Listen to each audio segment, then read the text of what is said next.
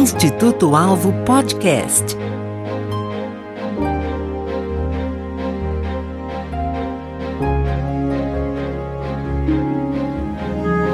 A child is born. For unto us a child is born. Isaiah 9, verse 6. The child was formed in Mary's womb and born in Bethlehem. The Son is the Father of eternity. He wasn't created, He was the Creator. He was and is and always has existed. The child was born. He was a common child, but he wasn't like any child.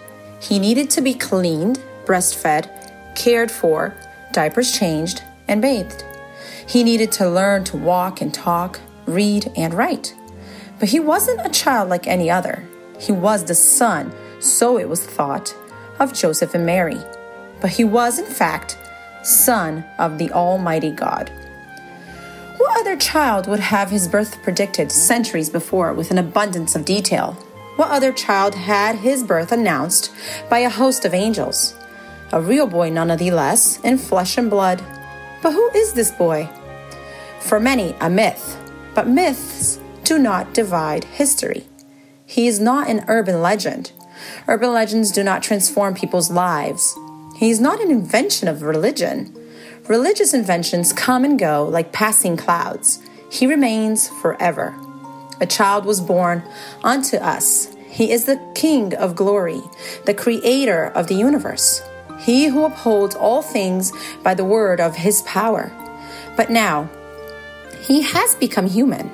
All that he is compacted into a fetus in the womb of an unknown Palestinian teenage girl.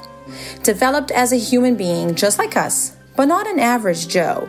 A child, as a child would be, but God as the God he is.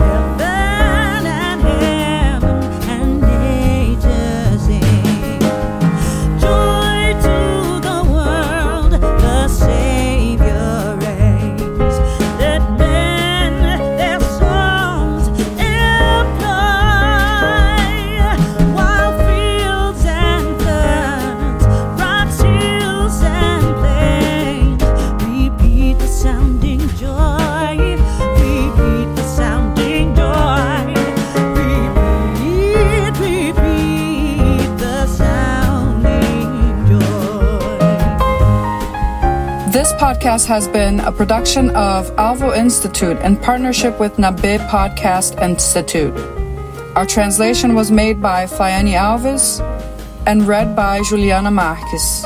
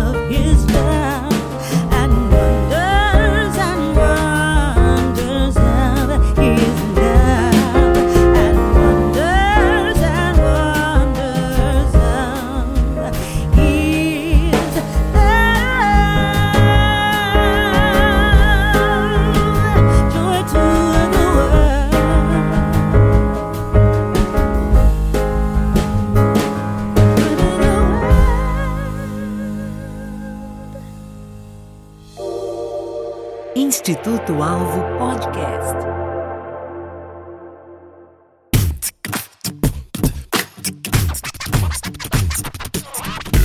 Este episódio foi editado e publicado por Nabe Podcast Network.